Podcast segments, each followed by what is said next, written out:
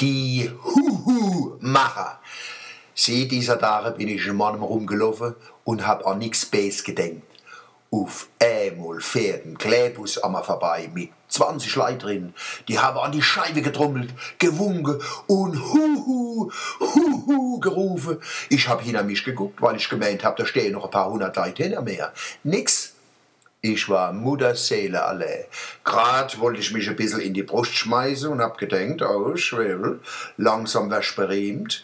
Ganze Klebusladungen voll Leid machen für dich alle. Huhu, huhu. Dann hab ich aber gesehen, das sind ja Politiker als Bürger verkleidet im Wahlkampf. Sie im Wahlkampf kennen die auf einmal jeden. Da kennen die nix, da kennen die keine Verwandte, da kennen die jeden. Brave zwischen Hinner und Unabänkler verwandeln sich im Wahlkampf in wilde, reisende Huhu-Macher. Ich war bloß froh, dass wenigstens der Fahrer die Nerven behalten hat und weitergefahren ist. Schon schwerer, die vielleicht aus dem Bus gestürzt hätte, mich auf dem Trott war über den Haufen gerannt, sich mit einem Fessel Freibier auf meine Brust geguckt und mich als ihren persönlichen Wähler stundenlang abgeknutscht. In meiner Angst habe ich zurückgeguckt, wie wann ich sie wählen tät. Es war so eine Art finales Rettungslächeln. In der Deckung von den parkenden Autos bin ich dann neben dem Bus ein Stückel hergerannt. Ich wollte einfach mal sehen, was da abgeht. Einmal hat der Bus dann doch gehalten.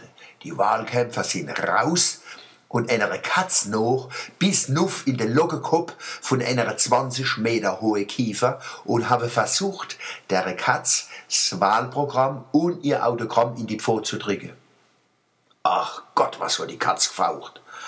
Dann ist noch einer aus dem Bus gekommen mit einem Frack an. Das war, glaube ich, der Fraktionschef. Er hat aufgerufen, dass Katzen in Deutschland nicht wahlberechtigt sind. Sie, die waren gedetscht sind sie schon einmal langsam ein Kiefer wieder runtergerutscht.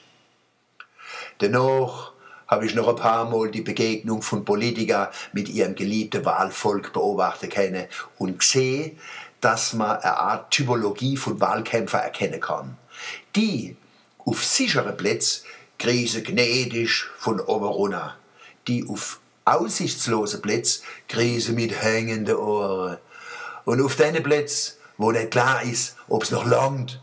Hocke die Huhu-Macher, dich in Grund und Boden und mache Huhu, Huhu. Raffiniert die Wahlplakate. Ziel ist offenbar, der U-Bekanntheitsgrad von den Kandidaten noch zu steigern. Die Namen kannst du oft nicht lesen und die Porträts sind mit dem Computer so faltenlos gestylt, so aufgehübscht, dass nicht weißt, ist es oder ist es sein Sohn? Manche Politiker sagen ja, sie treffen bloß Sachentscheidungen.